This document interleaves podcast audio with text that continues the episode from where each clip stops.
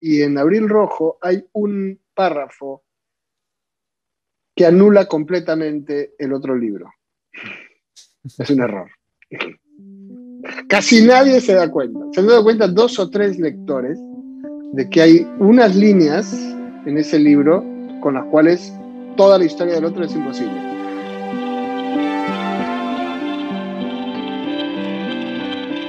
¿Qué tal? Bienvenidos a Bicentenario LP. Los saluda Luis Santa Cruz y les doy la bienvenida a este nuevo espacio donde vamos a conversar con diferentes personalidades del arte, la cultura. Vamos a ir un poco más allá del derecho para celebrar esta importante fecha que estamos ya muy muy cerca como país y como, como sociedad. Así que hoy para comenzar, como debut de este nuevo espacio, tenemos a un invitado bastante importante. Nos acompaña nada más y nada menos que el gran Santiago Roncaliolo. Santiago, ¿cómo estás? ¿Qué tal? Muchas gracias por la invitación. ¿Cómo vas?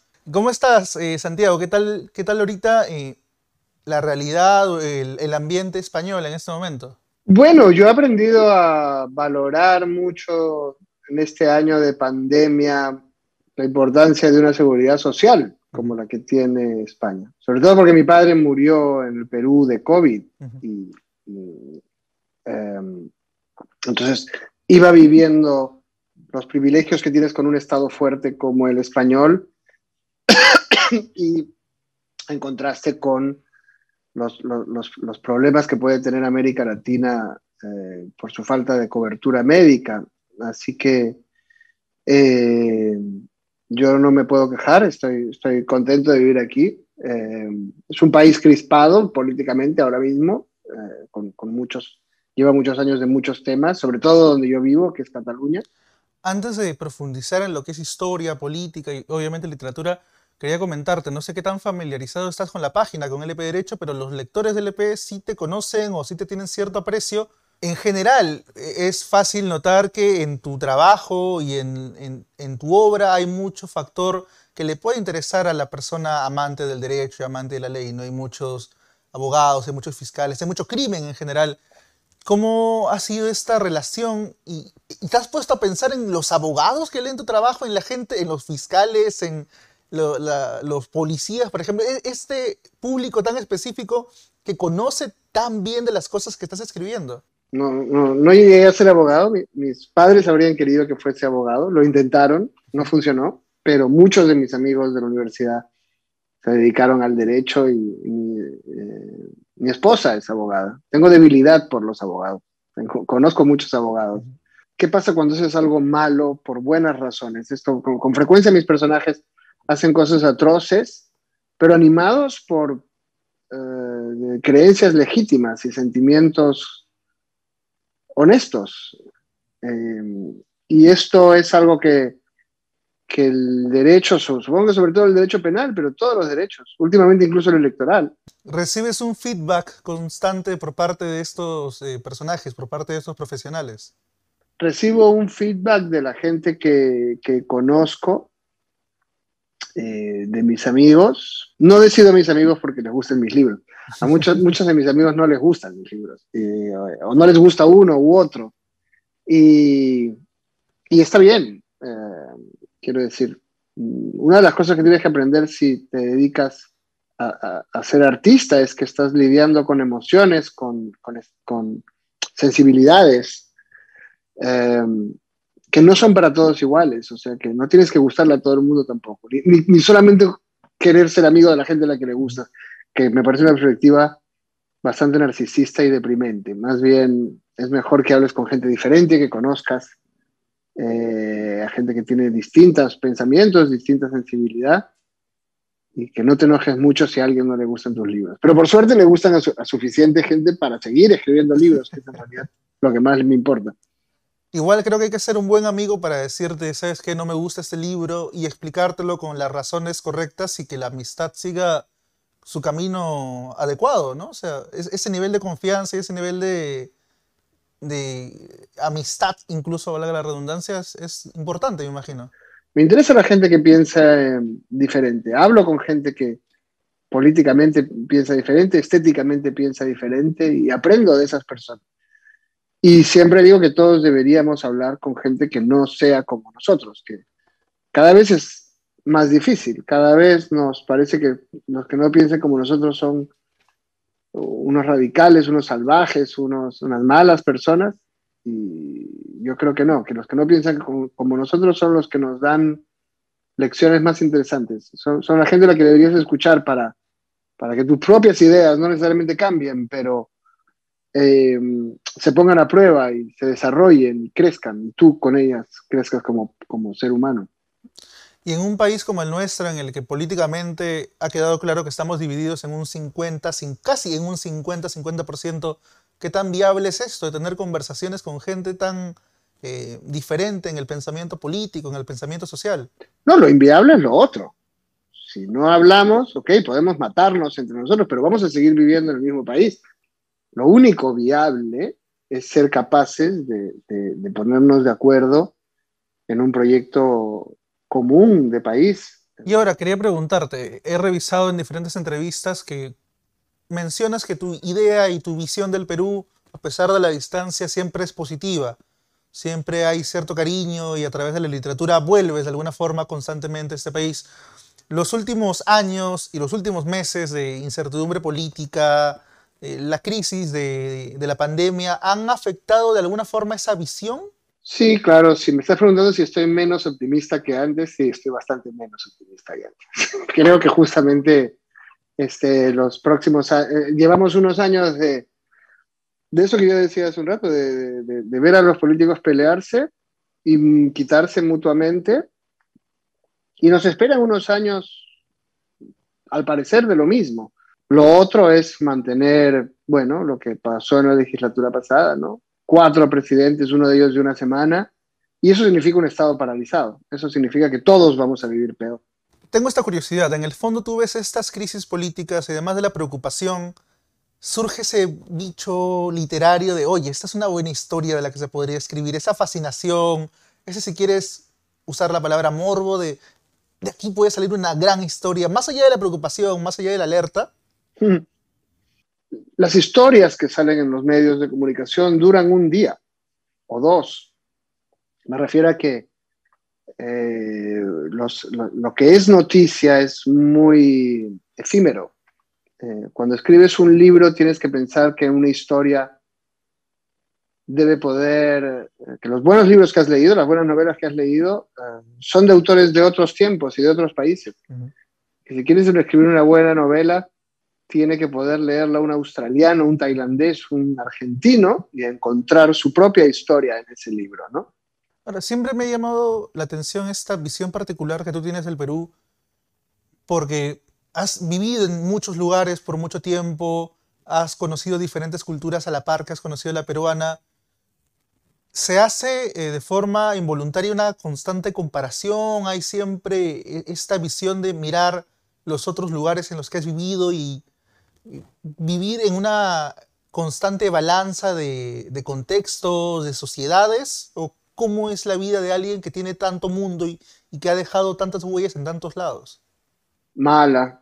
en lo personal no es, o sea, es una vida que es difícil de encajar en cualquier sitio, ¿no? Eh, mi, mi, mirada es rara en general y, nunca termina de encajar con lo que eh, con los grandes discursos o con, los, eh, las grandes identidades, sobre todo en el mundo actual, que es un mundo que se encierra en identidades ideológicas y la gente, o nacionales, y la gente es muy de izquierdas o muy de derechas, o muy de su país o muy del otro. La vida me ha hecho crecer con muchos matices, con muchas eh, contradicciones y, y, por eso escribo de gente que no encaja. Uh, no, mis libros, mis protagonistas suelen ser gente que no termina de encontrar su sitio en, sus entornos sociales, en lo que le exigen que sea. Y, también creo que esos son los libros más eh, interesantes, los que a mí me interesa también leer, los que hablan, eh, los que no te dicen, estos son los que tienen razón, estos son los que no tienen razón, sino que te dicen, estos somos los seres humanos, tenemos estos conflictos. ¿Qué habrías hecho tú? Respóndetelo tú. ¿no? No, no me interesa dar tampoco muchas respuestas. No me interesa decirte por quién deberías votar. ¿Y cómo es el Santiago que termina encajando en algún lugar? Porque me imagino que la vida te lleva poco a poco a encajar con ciertas personas, en ciertos contextos, con ciertos amigos. ¿Qué tan diferente es ese Santiago que finalmente encuentra la confianza y la tranquilidad para reposar en un lugar finalmente? Bueno, está repartido en muchos lugares. Supongo que eh, uno es de donde lo quieren y sin duda eh, eh, mi vida está repartida por varias ciudades, pero sin duda Perú es un lugar muy importante de eso. No solamente porque está mi familia, no solamente porque está mi pasado y porque sigue estando mi trabajo, sino porque están pues los, los, los, amigos con los que crecí, la gente con la que, con la que pasé mi adolescencia, sobre todo. Y, y también están los lectores. Los lectores peruanos, tengo una relación muy especial con los lectores peruanos porque entienden todo, entienden eh, una línea que viene del jingle de un comercial de galletas del año 86. el, los chistes de doble sentido, de, no sé, de risas y salsa. Eh, entienden los unos referentes eh, que para mí son muy, muy, muy personales y que, sin duda el público peruano detecta como, como ningún otro y que y eso me hace sentir que, sigo perteneciendo, ¿no? que sigo formando parte, aunque lleve tiempo fuera, aunque mi trabajo esté en muchos países, eh, esta es la gente que me considera uno de los suyos. Y eso para mí es muy importante y muy emocionante. Ahora, quiero resaltar una frase, la de uno es de donde lo quieren, que me imagino que debe ser muy importante para el peruano promedio que generalmente está moviéndose, no solamente fuera del país, sino fuera dentro, en el mismo país, no están eh, yendo de una ciudad a otra por una oportunidad laboral, están yendo al extranjero por, por temas mucho mayores. ¿Cómo llegaste a esta frase ¿en qué momento tuviste esa certeza de que uno es de donde lo quieren? los, que nacimos en los 70, eh, a finales de los 90, muchos fuimos a otros países a buscarnos la vida, a buscar una vida que, el Perú en ese momento no podía darnos. Y entonces eh, muchos de mis amigos peruanos también son emigrantes, eh, que están en otros países y que, que también llevan mucho tiempo fuera y entre todos vamos formando un, un país conjunto, un país que compartimos, un país hecho de recuerdos, hecho del pasado, eh, hecho de, de, vivencias actuales, un, un país eh, en, el que, en el que todos podemos habitar. Ahora, quería llevar la conversación un poco a la literatura porque estaba pensando en, en esta idea tan interesante que es que tu primer libro haya sido, el primer libro que leíste haya sido Tiburón. Y que en más de una oportunidad has recomendado para una persona que no ha leído nada generalmente que el primer libro debería ser El Principito. ¿Tus hijos cuáles, han sido? O Tiburón, Tiburón tampoco está mal. Eh, tus hijos, por ejemplo, ¿cuáles han sido el primer libro que, que leyeron tus hijos? Bueno, mi hija lee unos diarios de un personaje de ficción que no sé ni cómo se llama. Y mi hijo ha leído algunos Manolito Gafotas de, Elvira Lindo. Ah, pero eh, ellos medio han escrito conmigo eh, mis libros infantiles, porque también escribo para niños y entonces lo hago con ellos, trabajo con ellos, em, voy creando la historia con ellos muchas veces. Y y mis últimos libros los hemos hecho un poco juntos. Eh, han sido una manera de jugar, una manera de, compartir una experiencia padres e hijos, ¿no? Eh, no son tan lectores como, como me gustaría, pero bueno, han colaborado, han colaborado con, con lo que yo escribo, así que... Ahora, eso eh, último que dices, yo te iba a preguntar si habías detectado como que ese interés literario aunque sea muy pronto, pero el hecho de que no sean tan lectores te dice que tal vez no van por ese camino? ¿O, crees que eso es algo que no va necesariamente de la mano? espero que no vayan por ese camino. ¿Que, quiero que, quiero que mis hijos sean escritores? No, quiero que sean abogados. que sean abogados, que la vida es más fácil y menos eh, raro todo de cómo no. Eh, médicos, geriatras, de ser posible, porque yo seré viejo cuando ellos tengan una carrera.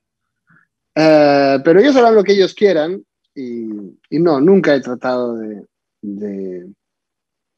de presionarlos, para nada. ¿Qué es lo que pasó conmigo? A mí tampoco me, mi familia decidió respetar mi camino y lo que yo encontrase, lo que yo buscase.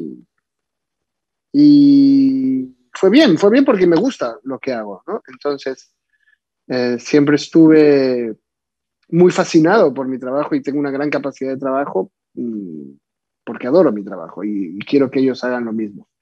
Es verdad que eh, tengo una, un amigo que tiene una hija que lee mucho, lee enormes libros, es una chica de 10 años que lee libros de 500 páginas en francés. Y estoy fascinado con esa niña. Y he tratado de que, de que les contagie un poco de su, de su fascinación con los libros, pero no ha funcionado y tampoco voy a hacer más esfuerzos. ¿Y cuándo es una edad correcta para que empiecen a leer no tus libros infantiles, sino tus libros un poco más maduros un poco más complejos? Bueno, depende de, a qué edad están preparados para entenderlos. Eh, yo mm, leí de todo desde siempre. De hecho, yo creo que eh, lo, mejor es que los niños puedan leer eh, todo. Solemos protegerlos de la lectura como si fuese un peligro y decir qué cosas no deberían leer. Generalmente les damos bobadas para leer y entonces conseguimos que se aburran de la lectura y que o que la odien y que luego ya no lean nada interesante. Creo que mm, ellos ah, van a ir descubriendo cuándo les interesan qué cosas y, van a ir reflexionando sobre ellas, pero, pero podría ser a los 10 años, podría ser nunca. Mm, no, no, no, no tengo un plan para ellos. No tengo un programa de, lecturas, y menos de lecturas de mis libros, que me parecería bastante narcisista. Volviendo a lo que nos llevó a hablar de literatura, ¿cuáles, creen que, ¿cuáles crees que podrían ser los libros peruanos que una persona debería tener fijos al momento de empezar con la literatura? Si nunca has leído nada y quieres comenzar a leer, ¿cuál sería el libro peruano que debería ser la primera parada en ese viaje? Si nunca has leído nada, un libro para niños, ¿no? O sea, algo sencillo. Empieza por leer cosas sencillas y, ya hay, como en todo, ¿no? Ya irás desarrollando una mayor complejidad. Eh, pero si ya has llegado a la adultez y te interesa leer libros que hablen del Perú en un sentido profundo, yo creo que es muy importante Los ríos profundos de Arguedas, eh, conversación en la Catedral de, Vargas Llosa. Para nuestra generación y, la gente que viene después, eh, libros como Los Rendidos de José Carlos Agüero y, La distancia que nos separa de Renato Cisneros. Bueno, a mí me gusta mucho Katia Adawi también. Es una extraordinaria escritora de cuentos. Eh, si eres un adulto, yo te sugeriría esos cuentos para empezar a, esos libros para, para empezar a, a, reflexionar sobre el Perú, pero si no has leído, o sea, si no te gusta leer, mm, pues empieza por algo más simple. Esos libros son complejos, son ambiciosos y requieren que de verdad te interese. Ahora, quería preguntarte por la historia tan grande que tiene el Perú relacionada a, a literatura, ¿no? Tenemos grandes autores, tenemos nombres gigantescos. Eh, ¿Cómo ves tú ese gran aporte que le hemos dado como que a la literatura, no solamente latinoamericana, sino mundial, hablando de, los grandes nombres que, de los que has mencionado algunos en esta pequeña lista? Bueno, Perú ha sido eh, parte del proceso latinoamericano ¿no? de desarrollo de la, de la literatura. Yo diría que hay un primer momento, toda América Latina se independiza a principios del siglo XIX, pero tarda mucho tiempo en adquirir una independencia cultural. Durante mucho tiempo se escribe lo que se escribe en, España, básicamente. Y, eh, hay un proceso que empieza con el modernismo eh, y que representa muy bien Rubén Darío, con el que al final, recién al final del siglo XIX, principios del XX, los escritores empiezan a hablar de sus países, eh, no a considerar que tienen que hablar de, otros países más prestigiosos como España, Francia o Grecia. Y entonces empieza eh, en el siglo XX un proceso de descubrimiento de, nosotros mismos. Hay este momento modernista, luego hay un momento eh, con el indigenismo que, empieza a reivindicar la parte de nuestra cultura no española, que no existía en nuestras letras, hasta, o casi no existía en nuestras letras. Y yo diría que los dos escritores que, que representan el gran conflicto peruano de las dos identidades peruanas en el siglo XX son Vargas Llosa y Arguedas. Uh -huh.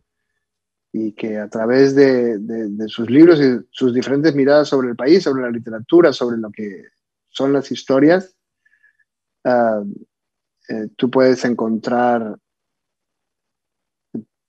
pues los mismos conflictos políticos que estaba viviendo ese país y buena parte de América Latina, ¿no? Esos son los retos identitarios que de hecho no están resueltos todavía, todavía siguen siendo conflictos sociales más de un siglo después.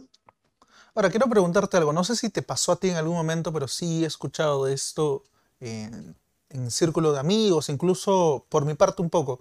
Cuando uno decide o tiene ganas de escribir y tiene ganas de llevar esa etiqueta eh, de escritor, sabe que se está uniendo a un grupo en el que pertenecen miles de escritores eh, peruanos y no solamente de Lima, sino en general.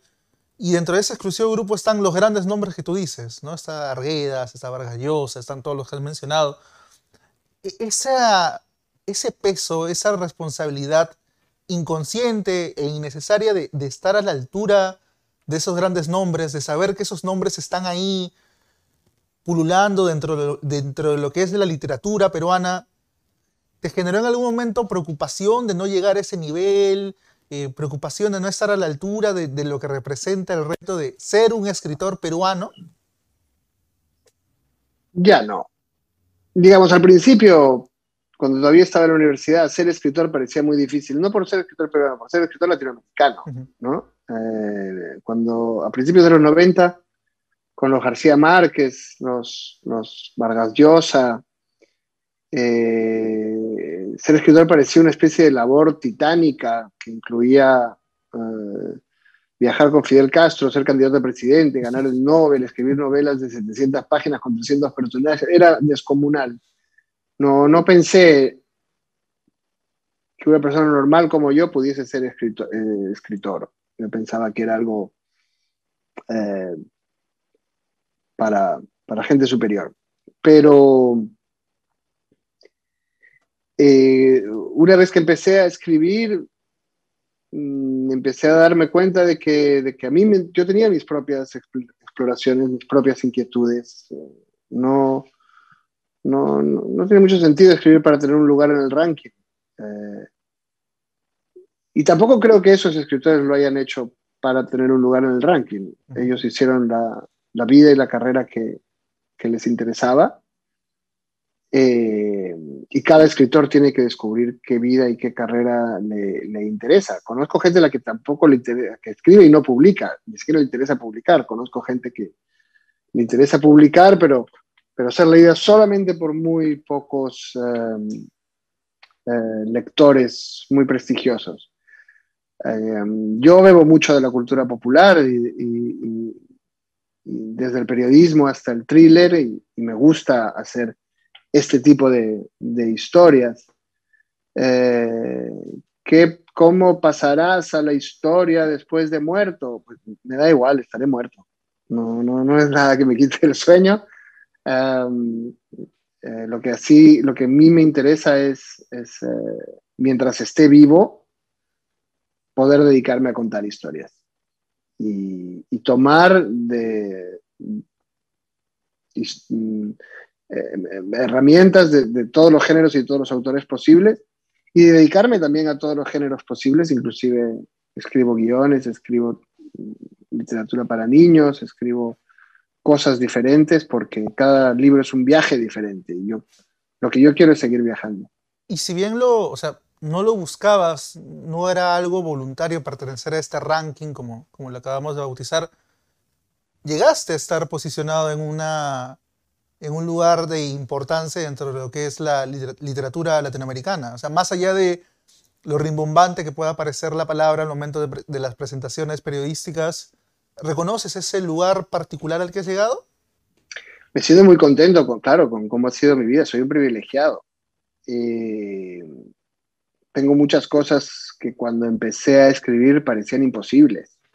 Y, y, soy muy feliz de tenerlas. Cada día que me despierto y sé que voy a dedicar el día a, proyectos creativos y proyectos de escritura, eh, me recuerdo que debo estar contento, que hay mucha gente que lo intenta y no lo, y no lo consigue. Eh, pero no tiene tanto que ver, o sea, mi opinión tiene que ver con, con que me encanta el trabajo y, con, y por eso trabajo mucho. Eh, tú no puedes controlar la suerte ni el talento que tengas, pero, pero puedes mm, trabajar y, y trabajar más. Y, siempre he estado dispuesto a hacer eh, mucho trabajo, no solamente trabajo de escribir, sino también mm, luego cuando publicas un libro hay que ir a hacer la promoción, eso es, pueden ser meses de trabajo y de, y de, y de, y de giras, eh, pero además mm, trato de trabajar, como decía antes, en otros géneros.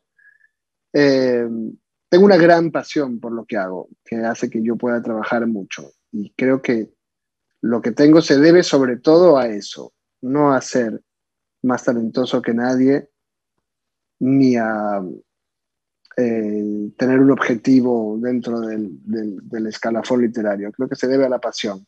Y eres una persona que está teniendo conversaciones mentales consigo mismo y no necesariamente con, el, con su versión actual, sino con la versión de antes, con el Santiago de hace 10 años, de hace 20 años, con el Santiago que, por ejemplo, escribía telenovelas para Tulio Loza y que ahora es el escritor que ganó un premio Alfaguara y que sus libros se traducen y que se están adaptando al cine. O sea, hay, hay ese, esa mirada del consciente del gran cambio de los logros alcanzados al momento de mirar hacia atrás.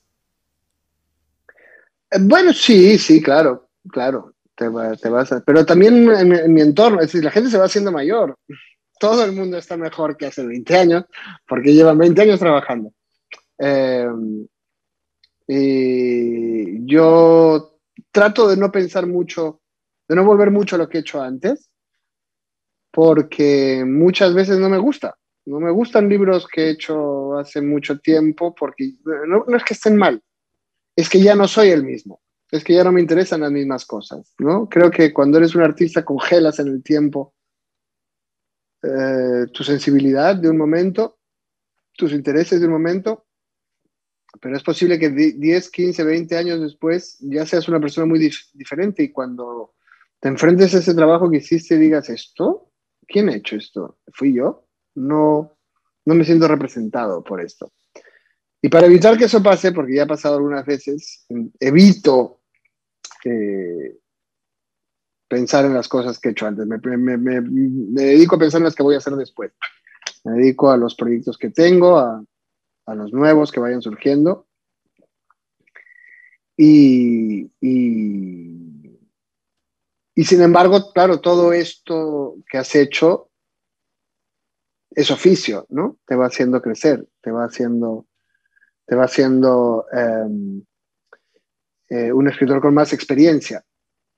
en este trabajo la experiencia siempre te suma. Cuando eres actor, a lo mejor llegas a una edad en la que ya no hay papeles para ti, pero cuando eres escritor puedes ser viejo y solo seguir creciendo. Eso es una ventaja de este oficio.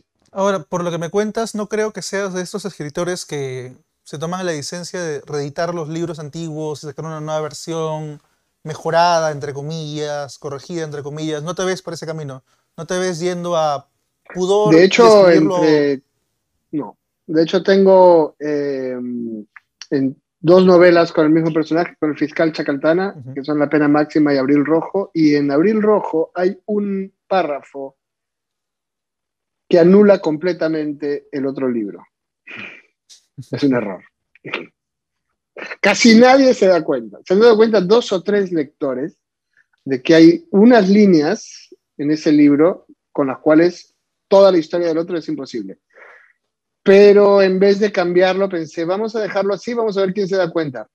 Y se ha dado cuenta muy poca gente. Y eso me es para mí un termómetro de de que son muy buenos lectores, de que son lectores a los que hay que escuchar, porque si se dan cuenta de esos detalles es que leen con mucha, con mucha atención. Y esto me lleva a preguntarte, ¿alguien que lee tus libros se da cuenta de esta visión casi cinematográfica que hay en ellos? Es muy fácil imaginarlos como películas, es muy fácil poder imaginarse que estás leyendo y al mismo tiempo estás sentado en la sala de cine viendo la película de, este libro. ¿Cómo se siente saber que ya está en proceso, eh, que ya has tenido ah, adaptados trabajos tuyos, pero ahora se viene como que esta película que por lo que se ve, por los actores protagonistas, tiene un corte que puede apuntar a, no sé si un blockbuster, pero es una película de, gran tamaño. Ojalá, no depende mucho de mí esas cosas, pero sí me gusta mucho que, que las historias eh, eh, cobren cuerpo, digamos, y voz, y los personajes hablen eh, en una pantalla. Me parece algo muy bonito. Cuando yo era chico, iba mucho al, al, cine y de hecho, si querías historias, ibas más al cine que a la literatura. La literatura podía ser podía tener libros como Tres tristes tigres de Cabrera Infante, donde el protagonista era el lenguaje, donde la historia no, le interesaba al autor. Y entonces si querías historias, ibas al cine. Y yo siempre crecí con una gran influencia del cine. Soy guionista también. Y, ese momento en que, eh, en, que las cosas pasan a, a la pantalla para mí es muy emocionante. La ventaja de escribir libros es que no hay ningún límite eh, para tu imaginación, ¿no? Si quieres una estampida de bisontes, no hay que pagar una estampida de bisontes para que esté frente a una cámara. Si quieres una lluvia de meteoritos, no hay que hacer efectos especiales. Las palabras son gratis. Eh, pero cuando algunas de esas, y eso es una gran ventaja, ¿no? Para las novelas, que, que, puedo tener total libertad de hacer lo que a mí me interese. Pero cuando alguna de ellas pasa a la pantalla y se puede hacer lo que ellas lo que, yo he contado en ellas, eh, eh, con imagen, con sonido, que, tú sientas que estás ahí, es algo muy bonito. Ahora, mm, precisamente por eso nunca son iguales. Las, adaptaciones cinematográficas de un libro son diferentes historias muchas veces que un libro, porque tienen un montón de otros condicionantes y son prácticamente nuevas historias. También disfruto de ver Además son historias colectivas, son historias que ha hecho un director, unos actores, unos productores. Disfruto mucho de ver cómo ellos han tomado la historia y hecho su propia historia. Me, interesa que me sorprendan a mí mismo. Ahora, este factor creo que dificulta la adaptación de uno de mis libros favoritos tuyos, que es Tan cerca la vida, que requiere de más presupuesto, requiere de... Es muy, es muy ciencia ficción, es muy algo que, que haría, no sé, que quería Spielberg, ¿no? E, esta ciencia ficción tan, tan humana, con un factor tan, tan bonito de, personalidad en Japón, o sea, requiere de... Es que en Japón, en Japón una Coca-Cola te vale 20 dólares. Veo muy poco probable que alguien tenga presupuesto para llevar esto eh, a la pantalla, pero precisamente por eso fue fascinante escribir un libro así. Es un libro que yo le tengo cariño porque era muy diferente en muchos sentidos a todo lo que yo hice antes y después. Y, necesitaba, fue, ocurrió, lo escribí en un momento de mi vida en que necesitaba cambiar muchas cosas, explorar, mucha, buscarme una vida en un lugar tan lejano como Japón y en un género tan lejano como la ciencia ficción. Y me salvó hacerlo, me salvó poder irme tan lejos de quien era, para luego poder volver eh, con más energía, con más, con más frescura, haber dejado de ser por un tiempo lo que era.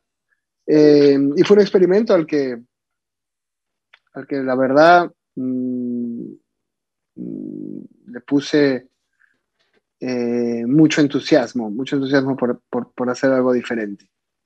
Le tengo cariño a ese libro. Para ir concluyendo, me gustaría obviamente que nos comentes sobre tu último proyecto y el, el libro del que has estado hablando en diferentes medios de comunicación durante estas últimas semanas, meses. Y Líbranos del Mal es, bueno, como muchas de mis novelas, juega mucho con el género del thriller, es, una historia con mucho suspenso. Eh, juega... Es la historia de un hijo buscando a su padre, que es otro tema que a mí me interesa mucho, un hijo buscando, buscando a su padre y a, través de esa búsqueda buscándose a sí mismo, ¿no? Eh, y también habla del abuso, que es un tema que me interesa. Siempre me interesa el mal, me interesa el por qué la gente se hace daño, por qué hacemos daño a otras personas. Pero el abuso es el daño que te hace alguien que dice que te quiere y que tú crees que te quiere. Es una enfermedad del amor. Y esto, esto era algo que, me atraía especialmente, ¿no? Como cuando tú no conoces el amor, lo confundes con cualquier cosa. De eso habla y líbranos del mal.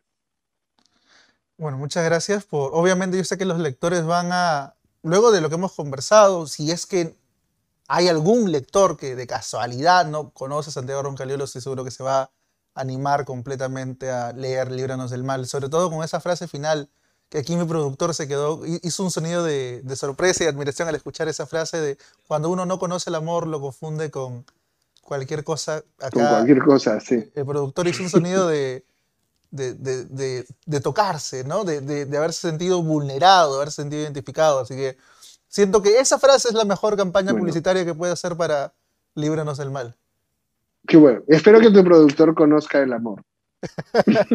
él también lo está esperando, él realmente es una búsqueda implacable que está haciendo hace un par de años y que creo que, creo que inspirado por esta frase tuya va a tomárselo mucho más en serio. Muy bien. Los, los libros son útiles. Santiago, muchas gracias por acompañarnos esta mañana aquí en Lima, tarde y en España. Realmente agradezco mucho tu presencia. Eh, rompiendo un poco la, capa profesional que oculta esta entrevista, realmente valoro mucho que estés aquí, eres una, eh, una persona dentro de la literatura a la que yo admiro mucho. Fue un poco extraño escribir el mensaje para invitarte y revisar que lo último que te había escrito era un, breve mensaje casi de admirador en el 2011 diciéndote justamente que eh, Tan cerca de la vida era una de mis novelas favoritas, que me encantaba el final fue bastante extraño hacer esa transición luego de casi 10 años a, oye, este, te invito a una entrevista. Fue un poco curioso, fue un poco avergonzante, pero realmente ha sido un gusto poder conversar aquí contigo, conocerte un poco más y animarme a poder, a poder revisar esta nueva novela y ojalá se dé la oportunidad para poder hacer una entrevista sobre ella y sobre muchas cosas más que tienes que contar, estoy completamente seguro. Eso espero. Muchas gracias. Un gusto, Santiago, estamos conversando en otra oportunidad y a los eh, televidentes del LP les agradezco eh, el tiempo y la paciencia y sobre todo el, cariño para quedarse casi una hora aquí observar esta entrevista. Nos vemos en una próxima oportunidad, en una siguiente edición de Bicentenario LP. Se despide Luis Santa Cruz. Nos vemos en una próxima oportunidad. Hasta luego.